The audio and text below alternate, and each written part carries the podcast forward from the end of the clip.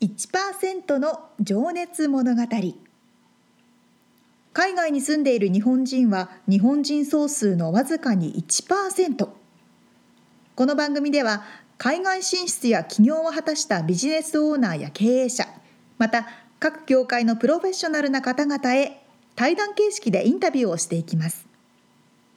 日本の未来を背負うグローバルなプロフェッショナルたちの仕事哲学とそこに燃える情熱に迫ります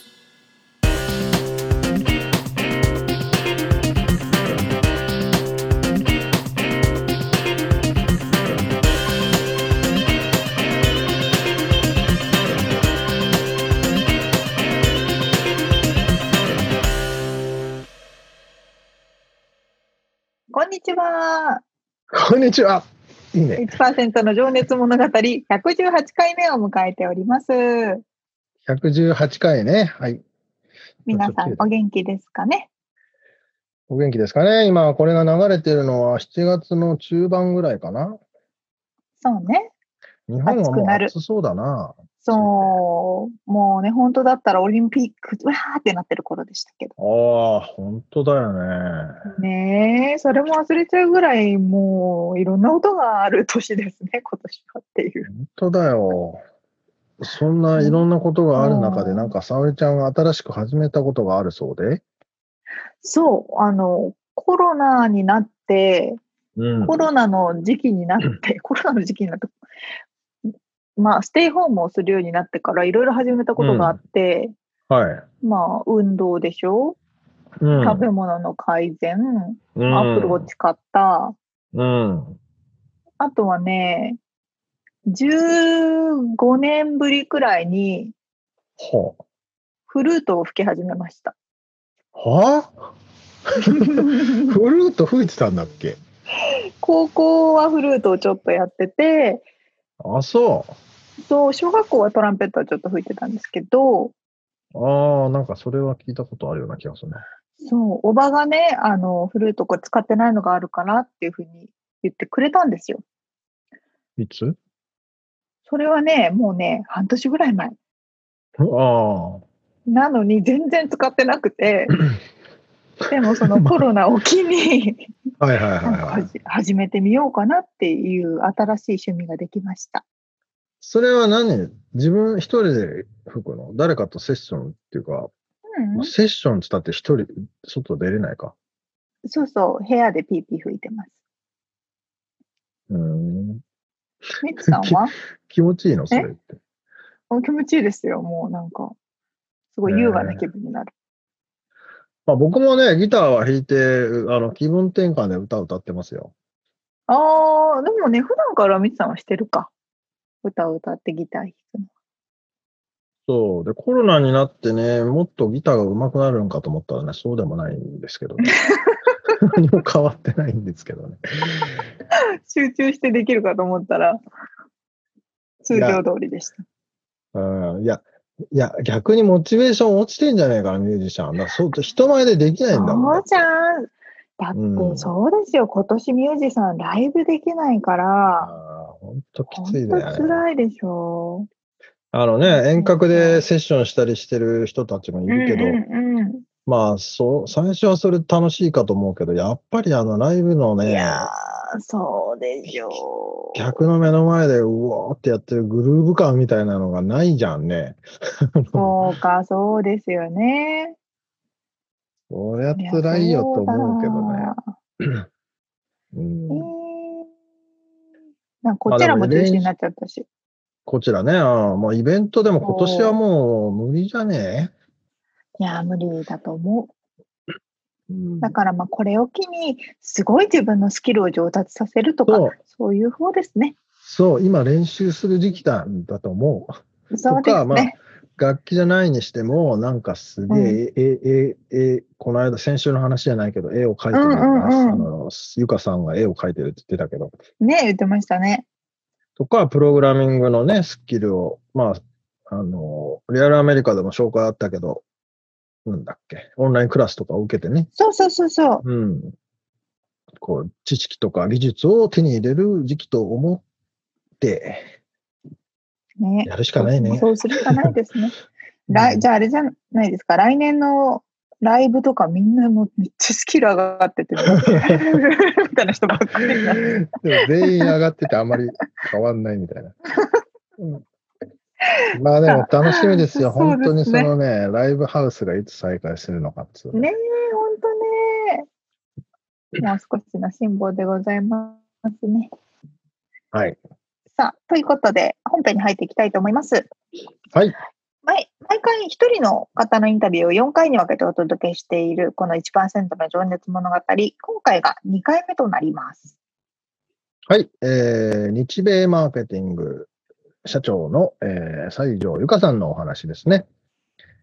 えー、先週までね、あのーまあ仕事の、どんな仕事してるのかっていう内容と、えー、あと高校まで、あと英語の上達は恋愛がいいよね、みたいな話をしてたんですけど、今回から、あ今回が、あその、大学以降から今の仕事までのお話を伺っております。ではでは、早速聞いていただきましょう。はい。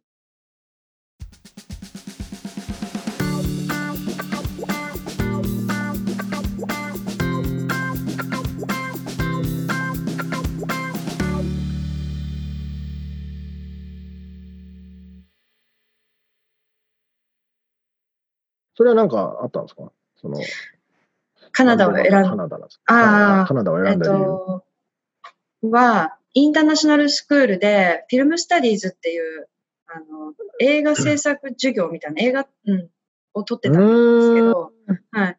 で、その先生がカナダ人だったんですね。で、すごく彼、へーあの、本当に彼は、先生は裸足でこう授業に来るような人だったんですけど、なんかこう、ワイルドな感じなんだ。そう、なんかそのワイルドこう入れ墨とかも入ってて、えーね、でもなんかその自然なスタイルとか、なんかカナ,、うんカナディアンいいなと思って。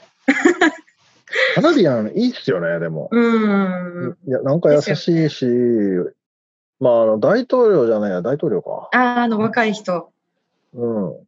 と、ジャスティン・トルドーでしたっけ？彼がはいけてるますもんね。まあ、今の大統領だけど。うん。なんていうか、あの、うん。なんかこう、う受け、受け入れるじゃないですか、まず人を。寛容な感じなんだ。そう、スタイル。まあ人によりますけど、ああ、そうだね。まあ、そうだね。はい。文化なのかね、そういう。うん人によるのかねうん人によるのかな。でも、まあ、あとマレーシア、マレーシア常夏じゃないですか。はいはいはい。はい。で、私あんまり雪とか見たことなくて、その時。ああ、そっか。そう、だからなんかこう、周りの人が 大学でこうこれを勉強したい、これを追求したいとかいうこう理由で、あとのその、うんしなんていうんですか？仕事、就職しやすい？みたいな、うんブランドで大学決めてる人も多いと思うんですけど、うん。私は先生もなんかクールだし、自然も多いし、っていうなんか理由で、すっごい寒いとこ行ってまあみたいし、みたいな。寒い。そうそう。してもマイナス50度とかになるところにわざわざ行ったんですよ。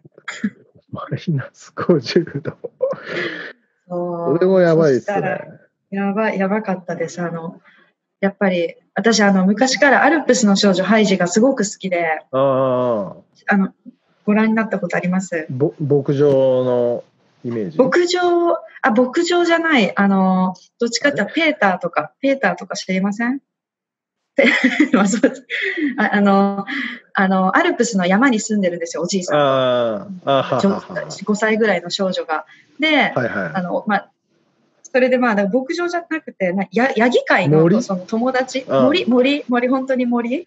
で、まあ、だからそういうのをこう好きで見て育ったので、自然に行って、私、ハイ、ハイジに、ハイジになれたみたいな、ハイジだと思ったんでも、ああいいざ住んでみたらすごい寒くて、えでもアル寒いプスがねそう、寒くなるのにどうやってハイジこれ耐えたんだろうみたいな。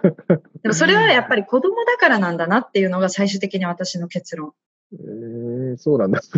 はい え、結局何年いたんですか、そこ4年いました。に。え、ちなみにその彼を、もう付き合ってたんですよね？付き合ってました。彼もあの一緒にカナダの大学、あ、同じとこに行ったんだ。同じところにへえずーっと一緒ですね、だから。えー、同じ、それで何？勉強っていうか、メジャーは何だったんですか？えー私は文化人類学を専攻しました。ああ、はいはいはい、書いてあったね。うん。で、彼も同じクラスを？あ彼は哲学、ははい、の授業ですうん。ねそうそういう、あ、なんか面白い、インテリ、インテリカップルだな。あ、いやいやいやいやいや、いやいやいや、全然。哲学と社会人類学？いや、なんかこれ、なんか、ライブラリアンっていうんですか、あの図書館とかそうあの博物館とかで働くなら、これすごい必要だけど、その勉強しながら、ちょっとどういう仕事に就くんだろうと思うよね。そうそうそうそう、ちょっとなんか、まあでも、まあもともと決めた理由が、やっぱりそのマレーシアで住んでて、こう文化とかそういうのに興味があったので、うーん。あとまあ、なんだろう、こう、その人、人が、私が思ってる常識っていうのは何なんだろうっていうのがこう昔からあったので、で、それでいろんな、よりでもあれだよね、外国に住んだことがあるから、そういうことを感じたんだよね、きっと。そうですね。やっぱり、うん、その、いいろんな、なんでホスピタルの後に優がつかないんだっていうのもそうだし、なるほど。そうで。すね。うんうん。え、文化人類学ってちなみに一言で言うとな何を学ぶ？何、何なんですか？一言で言うと、まあもちろんその、あの人類の始まり的なあの、ネアンデルタール人とか、そういう骨とかもやるんですけど、はいはいはい。えっと、まあそれはアキオロジーの、あの、なんていうか、こ考古学みたいな。考古学、はい。うん。で、私はもうちょっとその、アントロポロジー・オブ・フードとか、その食文化を、だからまあ簡単に言うと、一つのことをうん。多面的な視点で分析する。なるほど。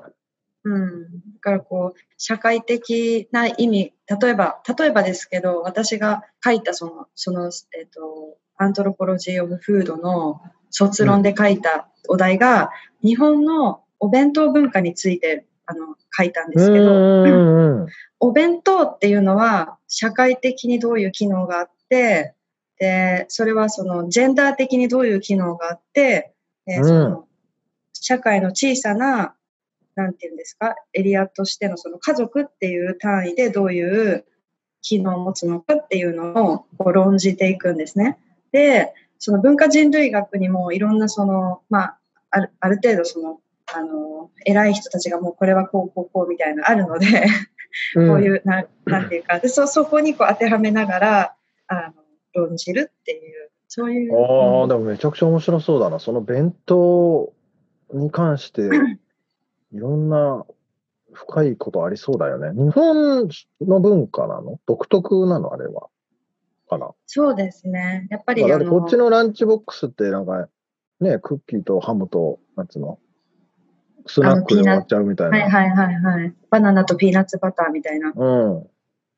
うん、たやっぱり、まずこう、母親が準備するじゃないですか、子供のために。はいはい。でそう誰かが準備したのを持っていくっていうので、例えばそはいの子供が全部食べきれなくて残したときに、こう親はそれでこうコミュニケーションじゃないけど、この子はあ今あの、なんで食べなかったんだろうとか、そこでこ話題が、会話が生まれる。とか、まあ、あとそのキャラ弁っていうのが流行った時に、私がだから大学行った時の2011年とか2012年にちょうどキャラ弁とか、だなんていうの、あの、男性が弁当を作るみたいなのが流行ってて、入り始めた時っていうああ、そうか、なんだね。イそうそうクメンってやつだね。うん。そう、だからやっぱりそれで、あの、今までこう、お弁当って女性が、こう女性のイメージが強かったのに、こう男性になってきてるから、やっぱり社会的に、そういうこうジェンダー的なことが変わってるんじゃないかとか、やっぱりそこ、そういうところにこう、なんていうか、タッチしてくるんですよね。あそれはだから女性が働く人が増えて、男性が家の中はいにはいはい、そうです、そういです。はい。社会的な動きもあってってことね。うんはい。それとか、まあちょっとこう、ニュートラル、なんていうんですか、あのなんていうんだ？あの女性的な男性が増えたとか、なるほどね。うん。うーん。あ、面白いね。へ ーですよね。うん。弁当ってでも深い気がするな。確かにね、その人、この健康状態とか、まあ、僕も犬飼ってて、犬が飯をがっついて食うときと、ちょっとなんか、一旦休憩する場合とか。いろいろ大丈夫かなって思ったりするしね。で、ある人は、その便の様子を見て、子供の元気かどうかをわあの分かるっていうのもあってます。ちょっと便とと便は違うけど、そういうのではい健康状態分かる。たりするよね。うん面白いな。ええそうですか。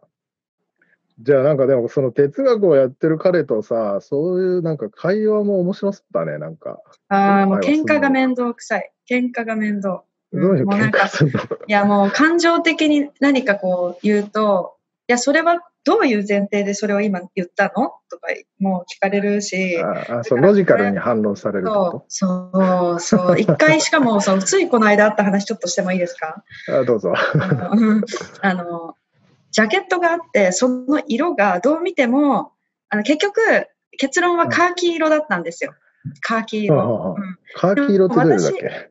カーキ色、なんか緑っぽい、ゴールドっぽい感じの。ネズミ色っい。ぽい。はいはいはい。ネズミ色っぽい、うん、感じの。で、ジャケットがかかってて、あ、はいそこにジャケットかかってるよ、緑色のって言ったんですよね。でそした、ら、え、緑緑のジャケットなんて持ってないって言うから、いや、そこにかかってるよ、緑のって言ったら、いや、それ。れは、あの、ゴールドだって言って、ゴールドじゃないでしょ。どう見ても緑がかってるから緑でしょってなって、じゃあ分かった、その、あなたの立場は意見はこうだから、で、しかもこういうこの理由でそう思うんでしょ？で、僕はこう思う。じゃあもう一つの第第三者に聞いてみて、その集計を取ってみて、どっちが、そう、とか、そういう、なんかいちいち、なんて言うんだろああ、めんどくさい感じだね。う。そうそうそう。でも私も折れないんですよ。あそう私も俺でけ最終的にだからカーキ色でお互いのそのなんていうの色に対する知識が少ないからこういう喧嘩になったんだねって知識をもうちょっとつけなきゃいけないよねみたいな無理やり。でもそれ、その話でいくとさ、多分そのその人の目の状態とか、あれにもよって違うから、多分ね、し全員違うと思うけどね。細かく言そううーん。なんかそうそうですよね、うん、やっぱ色なんてうん。だって、まあ、色なんて色毛の人とかね、極端な話。そうそうそうそう。そうそうそうですよね。全然違うからね。そう。まあでもなんだろうまあでも俺うん嫌いじゃないですよ。俺、そういう話好きなタイプなんで。ああ、私もでも彼にその訓練されたっていうか、もうずっとだからもう知り合って16歳の時からなんで、17年知ってるんです。うん17年、え？まあでもどっちかっていうと男性の方がそういう、うんなんつうの？そうですね、男性的な。じゃないけど、うんあの話好きだよね。うんうんうんああ、そうなのかもしれない。そういうのもあるのかもしれない。うん。と思う。面白いですね。何の話してたんだっけな。な何の話してたんだっけなカナダ、カナダに行って、そうね、それをあ、勉強したと。4年行ってて、勉強して、はい。うんで、その後に、どうなったんですかあその後に後。はいえっ。と、その卒業する前に、スウェーデンにもちょっとあの語学で短期留学をしてたうんうんで、それは、まあ、あの、本当はフィンランド語が学びたかったんですけど、その彼が、フィンランド人なので、でもまあ、フィンランド語がなくて、で、スウェーデン語があったんですね。でも全然フィンランド語とスウェーデン語ってかなり違うんですけど、うーん。まあ、あの、英語に近いからスウェーデン語の方が簡単で、で、まあ、取って、えっ、と、まあ、2ヶ月ぐらい短期留学して、うん。うん。ロシア人のスウェーデン語しか話さないルームメイト。へー。と生活して、卒業して日本に帰国っていう。スウェーデン語ってちなみにどれぐらい違うんですか？英語と。まあ、日本語とははそれは違うと思うんだけど。いや、結構違うんですけど、あの、文法は一緒。日本だ、え日本語だったらあの動詞が英語と一緒。あ、英語と一緒。うん。だから、あの、he あのあ彼は何かを食べるだったら、英日本語って動詞が最後に来るじゃないですか。彼はうんバナナを食べると。でもまあ、うん英語と同じで、うん、食べるバナナをになる、スウェーデン語も。うん。なるほど、なるほど。そう。あまあ、違いって言ったら、だからこう、女性系、男性系っていうか、なんだろう、こう、あ、違う、それは違うか。名詞が、名詞の語語形変化みたいなのが12通りぐらいあるんですよ。ね。うん。そう、それを覚えるのが大変だったっていう。え、それどういう時にか？女性にが話すときは、ああ、違う。そう、えそう、うん、そういうそれじゃないののじゃなくて、うん、なん、なんだろう。例えば、ブえっ、と、英語だったら、ザ・ブック、あの、本、ザ・ブックっていうじゃないですか。はい。でも、スウェーデン語だと、そのザがブックにこう組み込まれた形になるから、物件みたいになるんですよね。はい。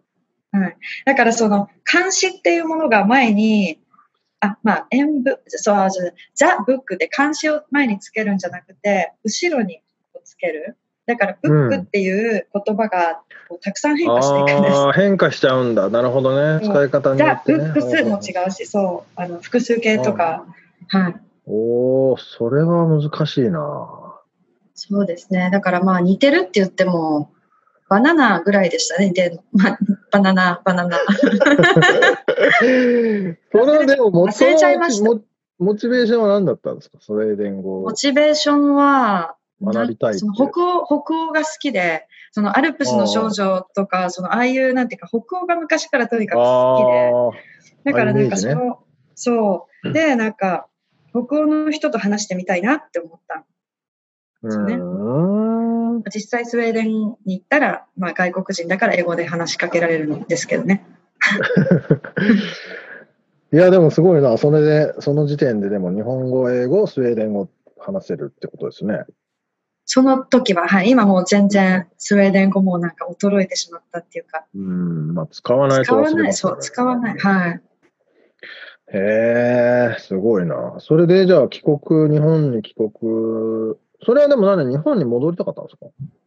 なんか、うん、やっぱり、まあ、父がずっと日本にいて、で母はまたあの、マレーシアで仕事があったので、まあ、みんなこうお正月とかに会う感じだったんですけど、まあ、やっぱりちょっと家族、そう、そうですね。で、うん妹も、妹もまだ学校とか、マレーシアに母とい、母とマレーシアにいたので、うん、なんかこう、日本に帰り、なんかやっぱり日本にずっと離れてると逆に日本に対して憧れみたいなのがあるじゃないですか。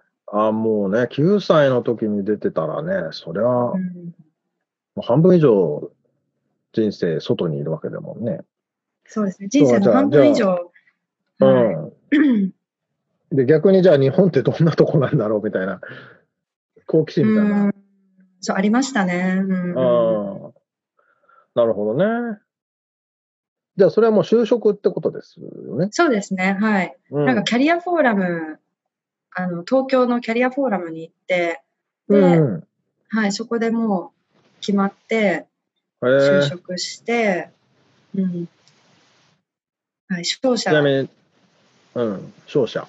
はい、商社で営業だったんですけど、うん。まあ、大変ですよね。それは別に何？その営業をやりたいなと思って入っはたわけではない。い。いや、父が商社だったんですよ、ずっと。で、だから商社、商商社で働けば、その海外と日本のその架け橋的な、なんかこう、常にこう、うんうんうん両国と関わって仕事ができるし、そはい。で、まあ、あの、やっぱり父の働き方はなんかこう自分も、なんていうのかな、こう父からいろいろアドバイスももらえるだろうと思って、うああ、なるほど。まあ先輩でもあるしってことね。そうそうですね。はい。で、やっぱりなんか嬉しそうだったんですよ。私が商社に決まったって言った時に。うんなるほどなるはい。うん。まあね、でもその語学もうんうん活かせるしね、っていうことですよね。そうそうです、そうです。はい。やっぱりそれが大きかったと思います。うん。うん。で、まあ入って、はい。うん。あそう。入って、はい。あの、入って、すなんやっぱり、そこのこう体質がすごくトレディショナルだったんですよ。社名は言わない方がいいですかね。言わない方がいいですね。私はまあ別にいいんですけど、まあ、一応言わないでおきます。で でもすごくあの、でもとか言って、すごくあの、社内、あの、研修あるじゃないですか、はい最初の、はい、新人社員の。あれはすごく感謝していて、やっぱりそういうところで、こう、あの、電話の受け答えとか、早く、そう、電話に出るとか、あと、こう、その時に言われたのがトレーニングねうん、そう、基礎的なトレーニング。で、なんかこう言われたこと3ヶ月のあれは、やっぱり今働いてても海外で、どこでも通用する、まあ、なんだろう、ある意味、社,、うん社会人にはなれるから、うん。なるほどね。うん。はいあそうなんですね。僕そういうの受けたことがないんで。あえー、じゃあ結構いろいろ教えてもらったんですね。最初に。そう、そうですね。なんか人が見てないと思ってもコピー機をそのの前に、そのコピー機の後ろ姿で、ジャッジされてることを忘れないようにみたいなことを言われましたね。え、どういうこと？コピー機に立った、立ってる時の後ろ姿ってこと？そう、後ろ姿。みんな誰かやっぱ新人っていうのはみんなこう、ちょっと、やっぱり、なんていうか、ね、社員の方ってやっぱ、あ、新しい子だってうんなるじゃないですか。だから、こう、見られてないと思っても意識してないと見られてるから、こう社会人としてしっかりしてくださいっていう意味を込めて言われてたと思うんですけど、そういうのを言われる方もいたし、やっぱなんかこう、すごい、お辞儀の、お辞儀のこう、こう仕方とか角度とか、あと電話の取るスピードとかもこう練習しましたし、へあーのそれがじゃあ今でも役に立ってるってことなんだね。役に立っあの、すごい電話取るの早いです、私。一応その仕事。はい。あ、確かに電話したらすぐ出たような気がするな。今日。本当あの、うん。なかなか、えそうですか。へえ。トラディショナルですね。トラディショナル、すごいトラディショナルでしたね、もう。うんその仕事自体はでもどうだったんですか？楽しめ、楽しかったんですか？すごい新鮮でした。やっぱりあの、私がうんうん扱ってたのが鉄道機材で、あの、日本の、鉄その道機材。鉄道機材の、その、レールとか車輪とかを売れ売ってるんですけど、その、あの、日本の JR とかあるじゃないですか。で、はいえっと、そうですね。だからそういう、実際の現場の方を見に行く機会なんてないじゃないですか、その鉄道の。あの、あだから電車マニアの人とかも本当に夢のような 多分部署だったと思います。はい。で、なるほどね。あと、まあ、レール、レールってずっと使ってたら傷がいったり、こう、摩耗していくので、そういうのの、その、どれぐらいでも、そのレールが傷ついてるのかっていうのを測る機械があって、計計測器があって、で、それを、えっ、と、ヨーロッパ、オーストリアから仕入れて、で、う売ってたんですけど、まあ、すごい高い計測器なので、うん。まあ、どういうふうに説明してそれを買ってもらうのか、その、やっぱりでも日本人って、こう、安全第一っていうか、こううん本当にそういうところが、あの、あるので、そのそこは別に説明しなくても、やっぱりみんな必要とこう需要はあるだろうっていうことで、うん。なんかすごくそう学ぶのは面白かったですね。うん。うんちなみにそれいくらぐらいのもんなんですか？何千万とかいくらぐらいだったかな？何百万？500万、500万円だった気がする。うん500でもまあちょっと、なかなかね、でも社会人になりたてでそういう金額のものをっていうのが、なかなかなんていうんだろうね。大変ですよね、多分ね。そうですねう。ん大変。でも皆さんすごく優しく私の部署の方を支えてくれて、うん、ただまあ、そうですね。まあいろいろな他の部分でのこうジャパニーズカルチャーに衝撃を受けましたけど。あ、例えばその満員電車とかそういうの？あ満員電車もびっくりし、そうですね。満員電車もそうでしたし、あとその、あの、シミュレーションゴルフに連れて行かれたりとか、あの、ゴルフのこうスクリーンがあって、その映像を見ながら、そういろいろこうつけてやるっていうのを、その、まあ、うん付き合わされたってことね。そうそうそうです。付き合わされた。それがまあ、接待みたいな。そう、それがその毎日、まあ、毎日4日とか、週4、結構、まあ、シミュレーションゴルフは4日はないんですけど、その飲みに行ったりとか、そういうこう、なんて言うんでしたっけ、そういうのって。接待ね、接待ね。そう、そう。社内だけですよ。社内はその部長とか、社内で？そう、別にお客さんがいるときは仕方がないっていうか、その、それが一つの構築、あの、関係をね、するじゃないですか。まあ、それはいいんですけど、やっぱりこう部長が席を立ったらみんな席が立つみたいなところがあったので、だそれ。ねあそう、のそれはめんどくさいですね。そう。で他の友達に話しても結構それはあの、なんていうか、あの。やりすぎじゃね？みたいな。ちょっとまあ、うん。そうですか。なかなかでもあれだね。それをまた海外で暮らしててそれを体験するっていうのは結構な衝撃だよね。そうですね。結構、うん、衝撃でしたね。で、やっぱり同期の人にも、なんか、同期の、まあ、ほとんど90%男の子たちばっかりで、うんでみんな体育会系だったんで、こう相談をしても、え、そんなもんだよってみんな高校で先輩とかに、もうすごいどつかれたもん、俺みたいな。いや根性、根性みたいな。うん、そうそうそうそうそう。だから私、根性足りないのかな？いや、いやでも違うよな、みたいな。なんかそういう違和感があって、で、結局でもええ部長もそのいい方だったので、その私がいろいろ胸の内を話したときに、あの、うんまあ、じその方も海外にいたことがあああったらしいんですけど、あの、うんやっぱり自分の娘にもずっと海外5年以上いたらうんもう日本での就職は進めないみたいなことを言ってて、なるほどうね。んやっぱりこうカルチャーショックあるんですよね。まあ、その部長も部長で上からね、なんか言われてるだろうしね。まあ、いろいろあるわね。うん、そう、いろいろあると思います。管理職も大変ですからね。うん、そうですえ、よじゃあな、ね。何年ぐらいいたんですか、そこに？すごい短かったです。1年ぐらいですね。はい。そんなもんなんですね。はい。その、で、まそれは、はいうん。あ、それは、あの、まあ、私が新入、その社会人研修受けてる時くらいに、えーうん父が名古屋に住んでたんですけど、はい。私は、えっ、と、研修で東京にいたんですね。で、その前くらいからちょっと調子が良くなくて、で、結局その、まあ何か病気、病気を患ってることが分かったんですね。うん体調が良くなかった。体調が良くなくて。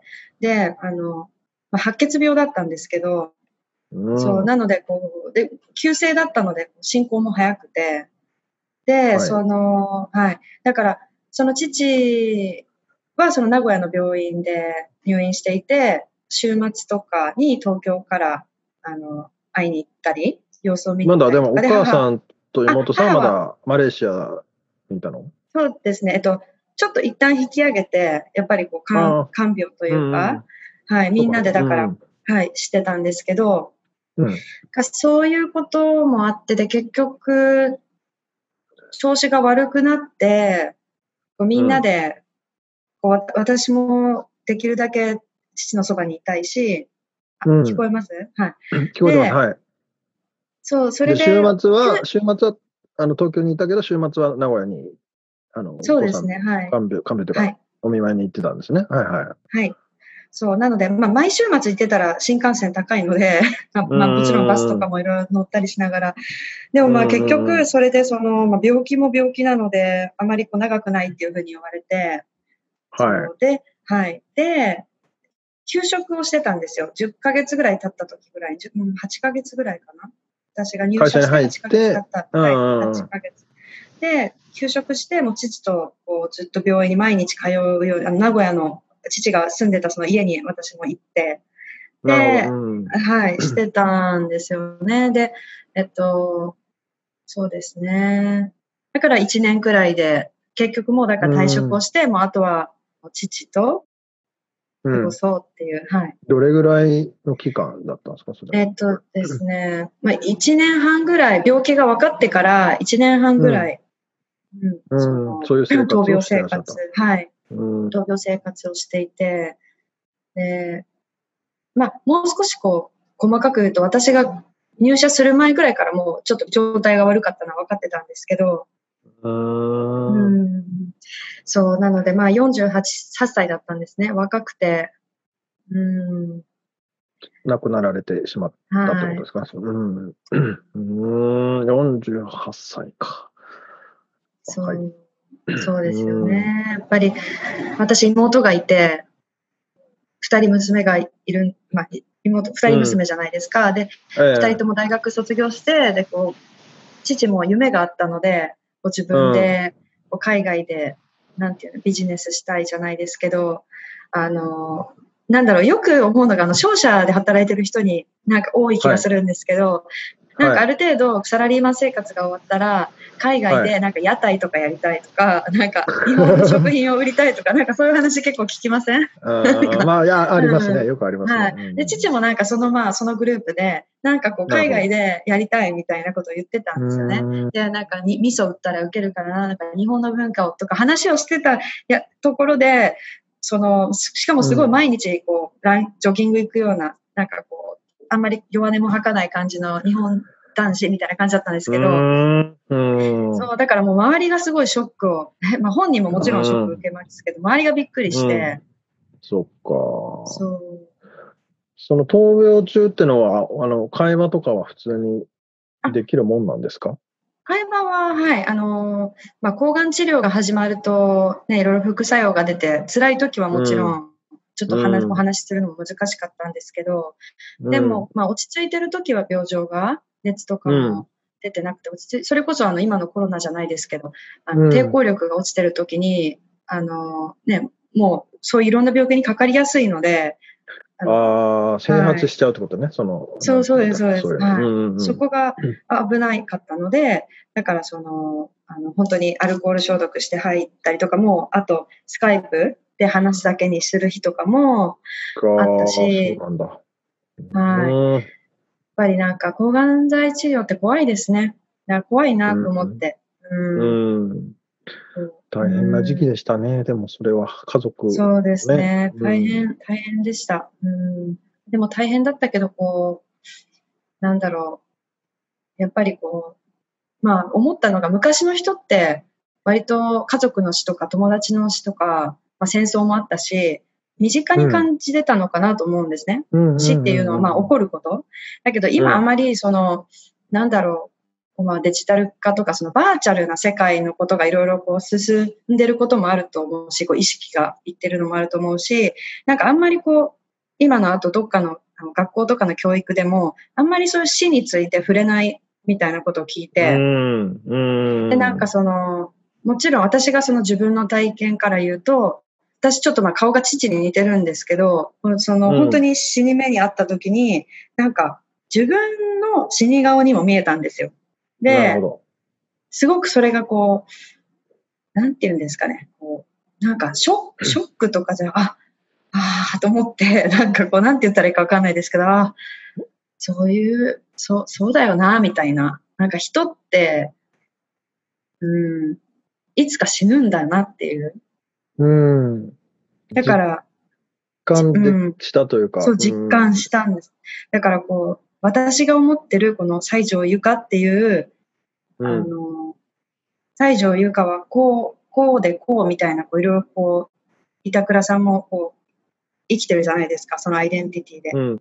はいで。もそれはそうやって自分でこう生きてるわけで、いつかそれが全部まあ死っていうのでこう亡くなった時に、自分はじゃあな何かこう、何か人に覚えてもらえることをしたいなと思ったんですよね。その自分が、うん。自分が思ってる西条優香をじゃあ人に本当に伝えれるような努力をしてるのかなと思ったし、うん。そのそうなんかちょっといろいろ言い訳するところがあるので自分のその悪いところで。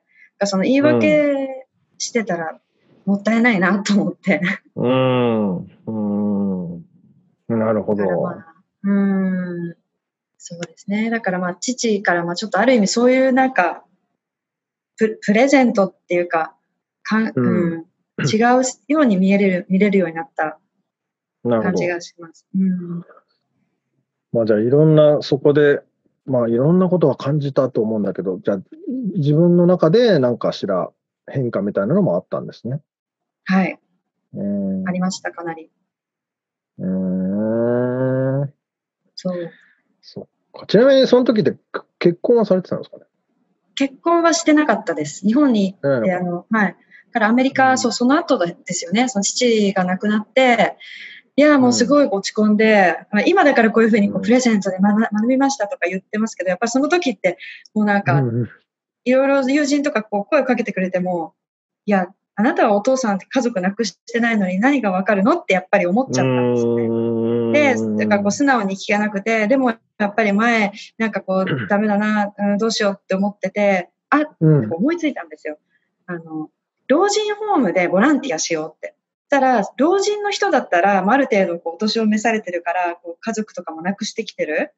で、なんかそういうので自分のその気持ちも分かってくれるだろうってなるほど。死をうんちょ見に見てきてる人。だから、そその老人ホームでボランティアすすれば、なんかこう、心が、こう、なんていうのかな、癒される気がして、その時京都に住んでたんですけど、京都にある、あの、長岡、長岡京市の、えー老人ホームでボランティアをして、で、まあ、そしたらやっぱり、その、俳句を書いてくれたりとか、うん。まあ、人から感謝されるありがとうってうん。こう髪の毛とか乾かすのでも、ね、なんかいろいろ言ってくれたう感謝されるのってすごくパワーがもらえるんだなと思って、自分は大したことしてないのに、なんかすごくこう、ぽっかりこう空いてたその父を亡くした、ああ、お父さんみたいな死の後の世界ってもうあるのかなみたいな状況のところでありがとうっていうのをもらって元気が出たっていう。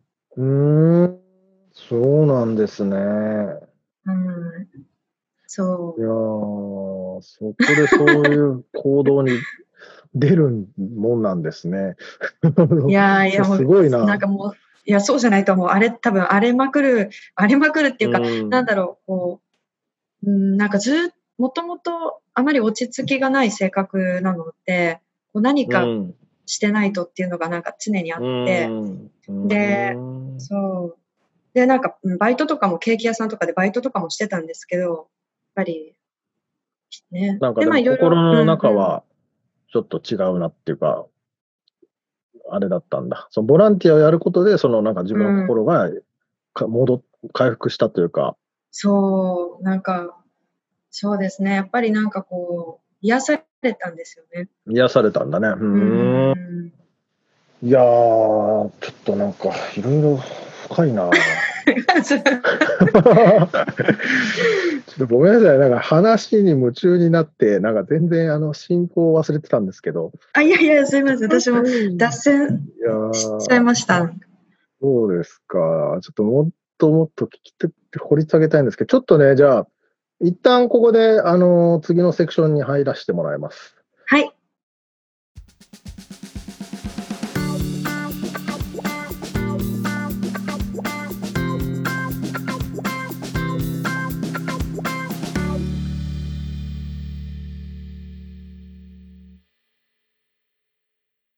そりゃ海外でいろいろお過ごしになってて育ってきて日本で就職したらギャップありますよ。だよね。ねえだってミツさんも日本の工場で働いてたことがあってアメリカに来たからどっちもわかる感じですもんね。まあ、工場だからね、あんまり人間関係はなかったけどね。あそうか逆にそうか。あのだって、機械の歯車のように動いてればいいああなるほどね。うんその経験しかなかった。まあまあ、バイトとかはしてたけどね、もちろん。あのうんうんうんうん。うん、まあねそりゃまあでもカルチャーも違うし。9歳から海外に出ててね。で、日本に行くと、またそれはそれで新鮮だと思うけど、まあ、接待みたいなの、でも今はもうあんのかね、そういうの。どうだろうでもあると思いますよまだまだ。まあ、会社によるんかね。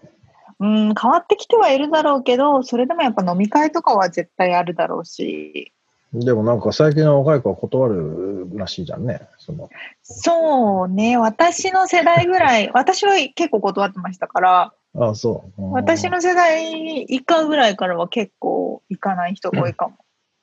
うん。今は変わってるかもですけどね。うん。うん。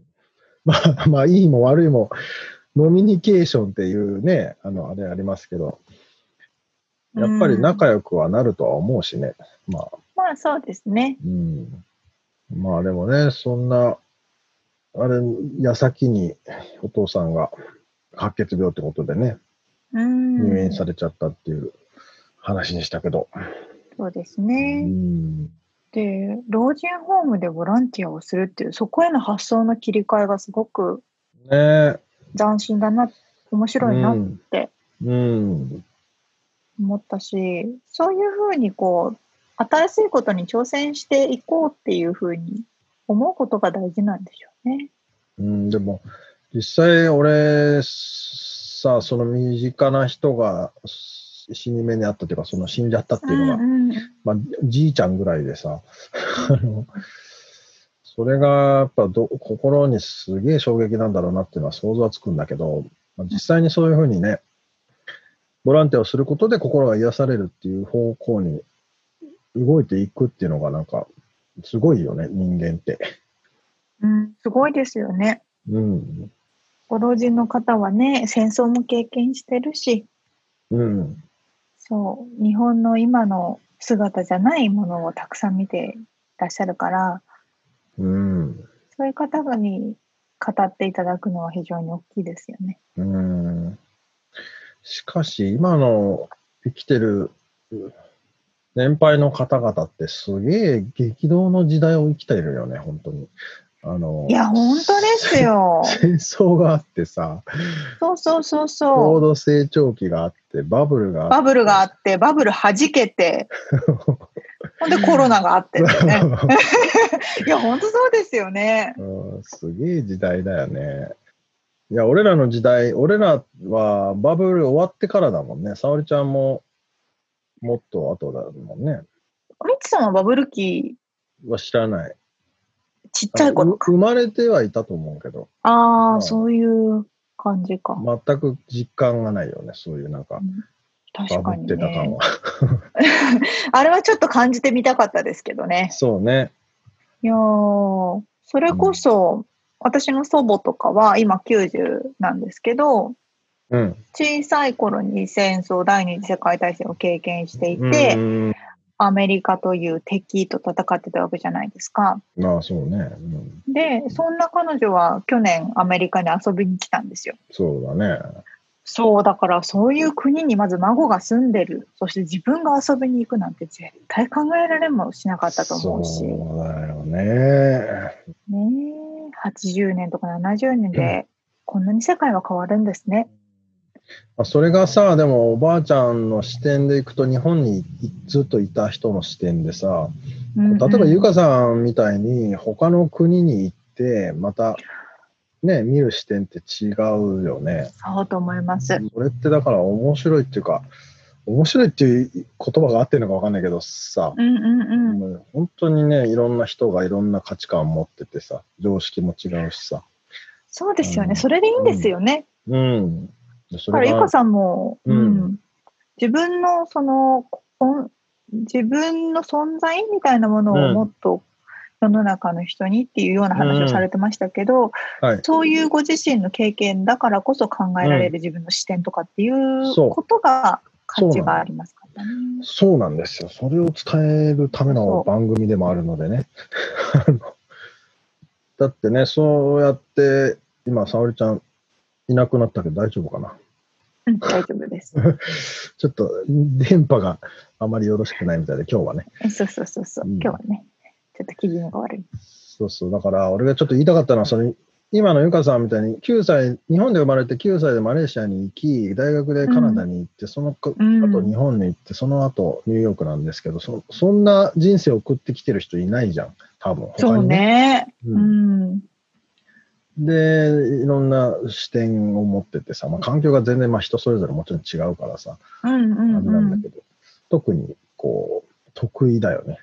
そうですね。で、価値だよなと思うよね。うんうん、そうそうそうそう。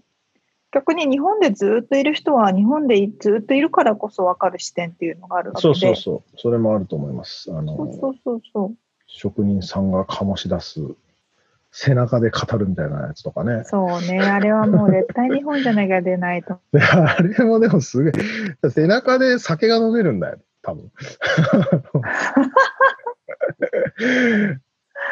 一言ボソッと言ったその言葉を魚にこう酒を飲むみたいなさ。すごいな。ごめん、ちょっと今変な方向に行きそうになったけど。わびさびとかっていうのはね、本当にアメリカのカルチャーでは全くわからないと思う。わかんないよね。だってたかだか200年の歴史ですからね。そうそうそうそう。なんで白と黒だけなんだとか、ピンクとか赤とか足そうってなっちゃうからね。うん。そうね。いやー、面白いお話でした。いろんな人がいますね。いろんなことがあって、いろんなはい。バックグラウンドで。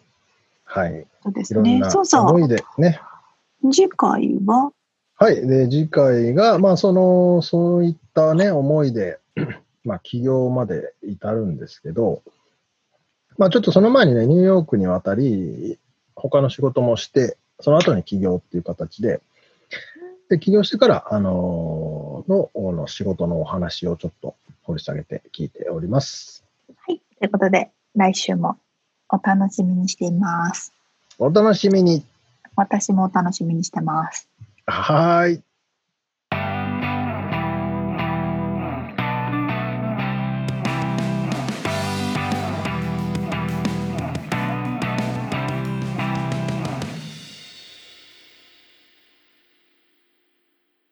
リアルアメリカ情報イエイエイこのコーナーではロサンゼルスから最新のビジネス生活情報をお届けしていきます。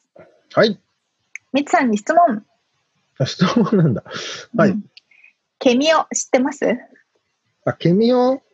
うん。ケミオね、なんか記事を読んだけどね、チェックしなきゃと思いながらチェックしてません。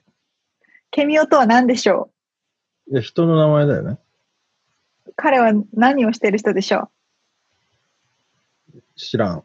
うん。いや、なんか YouTuber とかじゃなかったっけ？あれ？うその通りです。YouTuber、まあ、モデルとかタレントとかいろいろやってるけど、まあ、YouTuber かな？ああー、そうなんだ。えー。そう、あのね、私もい同僚に、というか友人にこれを言われて、ケミオって知ってる？って言われて、うん知らない？ってなってからチェックし始めたんですけど、そういつ頃からなの？その、その、それがですねケミオ。ケミオブームは最近なんですけど、あケミオがあ。YouTube を始めたのはもう10年ぐらい前なんですって。へえ。そうえ、10年前って相当前だね。彼が中学生の時から始めてるので。すごいね、それも。そう。でね、このケミオ知ってるっていう質問をすると、その人の年齢層、ジェネレーションが大体わかるっていうマジで。もんなんですけど。怖い。そうそうそうそう。私の30、30代とかの人多分わかんないかな。まあ、かまあね、わかる人もいるけど。ああ。そう。で、彼、ケミオ、ケミオっていう面白い YouTuber の人がいて、どんな感じかっていうと、はい。俺見たことねえな。かかろうじてその記事を読んだだけで、ふーんと思っただけだ。ハーフなんですよ、日本人。日本とヨーロッパとイランかな、わかんない、どっかのハーフですごいイケメンなんですけど、うん。あのね、雰囲気だけね、ちょっと音が聞こえるかな？地球上の皆さん、こんにちは。K-E-M-I-O、ケミオです。みたいな人なのね。これでずーっといろんなことを話してったりとか、あの視聴者からの質問に答えたりとかする、あの、お姉じゃないけど、まあ、はいはいはいゲイ、彼自体もゲイだから、その視聴者のいろいろ悩みに答えたり、いい男いないみたいな話をしたりとか、なんか面白い24歳なんですよ。私もこれにハマって、い。うん。そう、若いのよ。これにハマっていろいろ見てたんですけど、うん。あのー Z 世代、今の一番若い子たち、うんミレニアム世代のさらに先かな、に大人気の YouTuber なので、はいはいはい。もう私たちが分からない世代じゃないですか。そうだね。わかりたいけど、わ分かりたい。いけど、そう、そこ、その分かりたいけど 分からないをどうやったら解消できるかっていうところの答えが、こういう方々にあるわけですよ。なるほど。え見ないでしょ？普通。ね、今ニューヨークにいるんだっけ？そう、そうなんです。その通り、今ニューヨークで生活しているので、彼の動画を見たらアメリカでの生活の現状とかもわかるし、アメリカの情報も手に入れられるっていう部分もあるんですけど、ああ。え、じゃあちょっとインタビューの打診をしてみたりしたら面白いかな。うん、し、仕方されるかうん、すごいお金かかるんじゃないですか。な。そうか、そうだよね。すいません。でも、それが叶ったら、何十回も聞きますけどね、それ。面白いあそう。え、でもどう、何よ、その、恋愛話とかをしてんの？もするし、あの、いろんな視聴者からの質問に答えたり、あとはなんか、ただただ、あの、リラックマの発音を Google が拾ってくれないっていうのにしてひたすらやり続けるとか、そういうくだらないことをしてるんだけど、でも面白いんですよ。あ、それは面白いな。レラクマとか、レラクマ、レラクマとかずっと言ってるんですけど、てか、そのデータベースに入ってんのか、その単語は？リラックマ自は。入ってないけど、なんか一応レラクマっていうらしくて、でも全然理解してくれないっていうのをずっとやり続けるとか。ああ、面って白い。いうような、ちょっとくだらないけど面白い。でも、ここにポイントがあるのは、そういう若い子たちのはい。思想を理解するとか、彼らに向けてマーケティングをするっていうためには、うんこういう方々たちのことを理解しなきゃいけないってこそうとです。そうそう。そういうじ、そういう視点でその記事を読んで、ふーんと思ったんですよ。本当その通りで。では、ちなみにですね、うん。えー現在、YouTube、日本の YouTube で、えー登録者が多いランキングというものがここにあるので、ちょっとざーっと言っていくので、みつさんが知ってるものがあるか。いきますね。1位。1位って知ってるかな？みつさん、ちょっと想像できます？YouTuber? うん。ヒカキンじゃないの？違うの。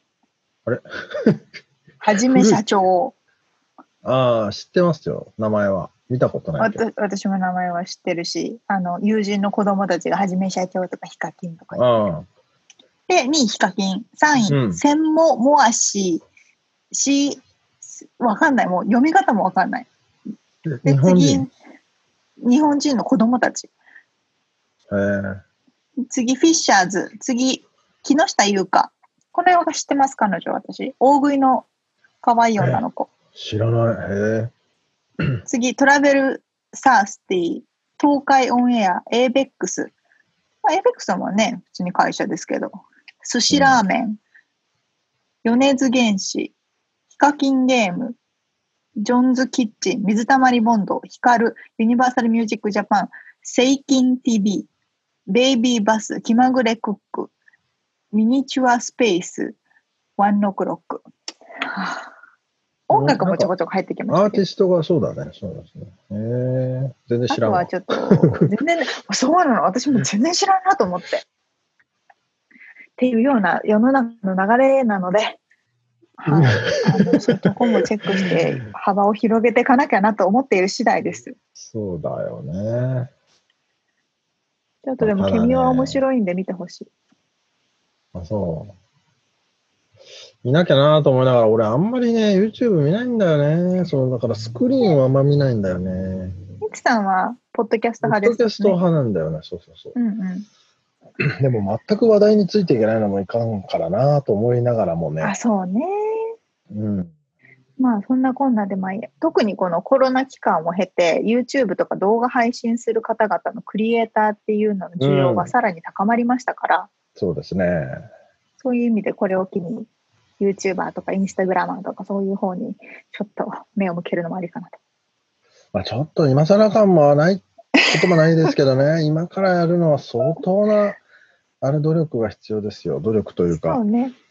あとその光る、光るもの、才能なり。そうそうそうそう。うん。まあ、自分で始めるかどうかは置いといて、まあ、か始めているらっしゃる彼らの情報を得るっていう方がいいかもですね。か、まあ、し、あの、お金とかで考えるなら、その動画編集の仕事をして、その人たちを手伝ってあげるとかね。なるほどね。うん、そういう方向で考えた方がいいと思いますよ。今から YouTuber やって稼げんぞ、多分。思っちゃうけどね。ちょっとね、競合が多すぎますからね。まあ、そうそうそうそう。何か光るものがあれば別ですけど。ということで、今回のリアルアメリカ情報をお届けしました。はい。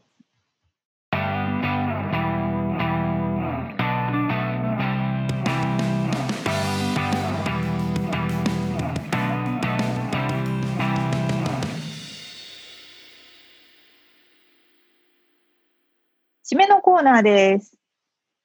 質問。えー、沙織ちゃんは、あの、グロッサニストア、スーパーに行った時に、はい。あの、透明のビニール袋あんじゃん。はいはい。あれさ、今さ、コロナのこの状況下だから特になんだけどさ、うん。あの、開けらんな、開けらんないじゃん、あの、何？こう、透明なビニール袋がさ、野菜の置いてあるところとかにあってさ、それ一枚ピリピリって取るでしょ？うんうんうん。で、それを袋を開けるときにさ、手が滑ってさ、乾いてたら、うん。あの、袋開けれなくない？透明のビニール袋。え、それ、それ何？質問それとメイクの状況説明どっち？じゃあ、それをどうやって開けてるの？っていう質問。ああ、それですね。みんなは。でもそさねむ前はさ、あの、ちょっと汚いかもしれないけど、手をさ、に、つばつけてさ、やったりはいしてたのはいはいはい。今さ、あの、コロナバイラスがついてるかもしれないからさ、マスクしてるじゃん、ね。その前に。んで、これどうやって開けるんだ と思いながら、ずっとそこで開かねえなと思いながら、コショコショコショコショしてるんですけど、っていうそうか、そうか。う。ん、コロナだからあるあるみたいなね。いや、その、まあコロナじゃないにしても、あれみんなどうしてんだろうと。ああ、それの質問にはですね、私は答えられないんですよ。え、なんで？私はね、一回も手が乾燥したことがない人間なんですよ。ああ、じゃあ手が湿ってるのか。むしろね、いつもベタベタしてるんですよ、手が。あ、じゃあ、あれが即開く開けれるんだ。もう、いくらでも開けれるし、手を舐めるっていうのが全然わからなくて、いつもなんかこう、汗かいてるな、湿ってるなとか思って、ああ、そういうタイプね。そう、はいはいなんかまあ、初デートの時の手を握る瞬間の緊張の仕方？人の10倍。う本当わかるわかる。わかるっていうか、わかるでしょ？俺は乾燥してるカサカサの方なんだけど、ああ、湿ってる。人、湿ってる人がいて、あ、湿ってるって思われてるだろうなって思ってるだろうなって思ってます。いや、それそれ、しかもそそのレベルじゃないから、普段から湿ってるのに、そんなね、デートの時のドキドキなんてもうなんかもう、びしょびしょじゃないか。もうなんか汗がにじみ出るんじゃないかってぐらいなので、あ、そこそのあの質問のにはちょっと理解ができない。う。で余余裕で開けれるんだ、じゃあ。余裕でむしろ開けましょうかぐらいの感じですけど、じゃあ開けれなかったら、沙織ちゃんに電話して呼んでみる、呼んで。えー、でもどうするんだろうな。もうずーっとね、やってんだ、あれ。カシャカシャカシャカシャな。もえー、う、もう困っちゃってさ、ほんで、ネギ、ネギを方に行ったらさ、ネギがちょっと湿ってたりしてさ、そのネギが湿ってる水分をちょっともらもらいつつ、ごめんとか思いながら。すごい地味な活動ですね。地味な工夫をしてるんだ。濡れ濡れてるものを探すんだよ。え、ここの手の甲とか、手の甲っていうか、え、全体的に乾燥するもんなんですか？こうの方が余計カサカサじゃない？あ、乾燥する？え、ほら、この、なんていうの、腕とかでシュッてやれば腕同士で開けられるとかない？腕でどうやって開けるのそれ？腕、腕の内側と内側に。前に腕もどこも乾燥してるよ。カサカえ、サ。本当？そうか。そう、だからね、困るんですよ。っていう。多分困ってる人がね、いっぱいいると思 やっぱ、うん、やっぱパッケージの裏についてる水分っていうのが一番いいんじゃないですか？う。パッケージの裏って何？わかった。冷凍食品を先にカゴにも入れといて、その冷凍食品の結露で開ける。だって、だって入り口が大体野菜じゃん、先に。じゃあネギ、ネギが解決方法ですよ。そうね、だから困ってる人はね、みんなネギを探すとね、ちょっとネギが湿ってたりしますから。っていう話でした。すっごい特定な工夫でした。面白い。いや、確かに手湿ってる人いるよな。いやもう、あ、だからでも、めっ。たに手乾かないんですけど、乾燥しないんですけど、うん、このコロナで手を洗う機会がすごい増えたのあと、あ、はい、はい。あとサニタイザーで消毒するでしょ？はいはい。だからよりあのハンドクリームを塗るようになりました。ああ。てかそうですよ。ハンドクリームを塗っておけばいいんですよ。入る前に。クリーム塗らないもんだって。え？え？ショッピングに行く前に車の中で一回ハンドクリーム手につけて湿らした状態でスタートすれば。ほハンドクリームがないもんだって。車の中に。あります。終了。まあいいや、ネギでとりあえず解決してくださいということで、はい。今回お届けしたリアルアメリカ情報のインタビュー、あ、間違えました。インタビュー、あとリアルアメリカ情報の内容はブログに掲載しております。podcast.086.com、podcast.086.com、または1%の情熱物語で検索してみてください。はい、えー皆さんからのお便りや、えー iTunes のレビューも、えーお待ちしております。今、いあの番組オリジナルステッカープレゼントしておりますので、ぜひぜひ。あのホームページ覗いてみてください。はい。じゃあ、そんな感じですかね。はい、今週も聞いてくださってありがとうございました。ありがとうございます。また来週お会いしましょう。んじゃあね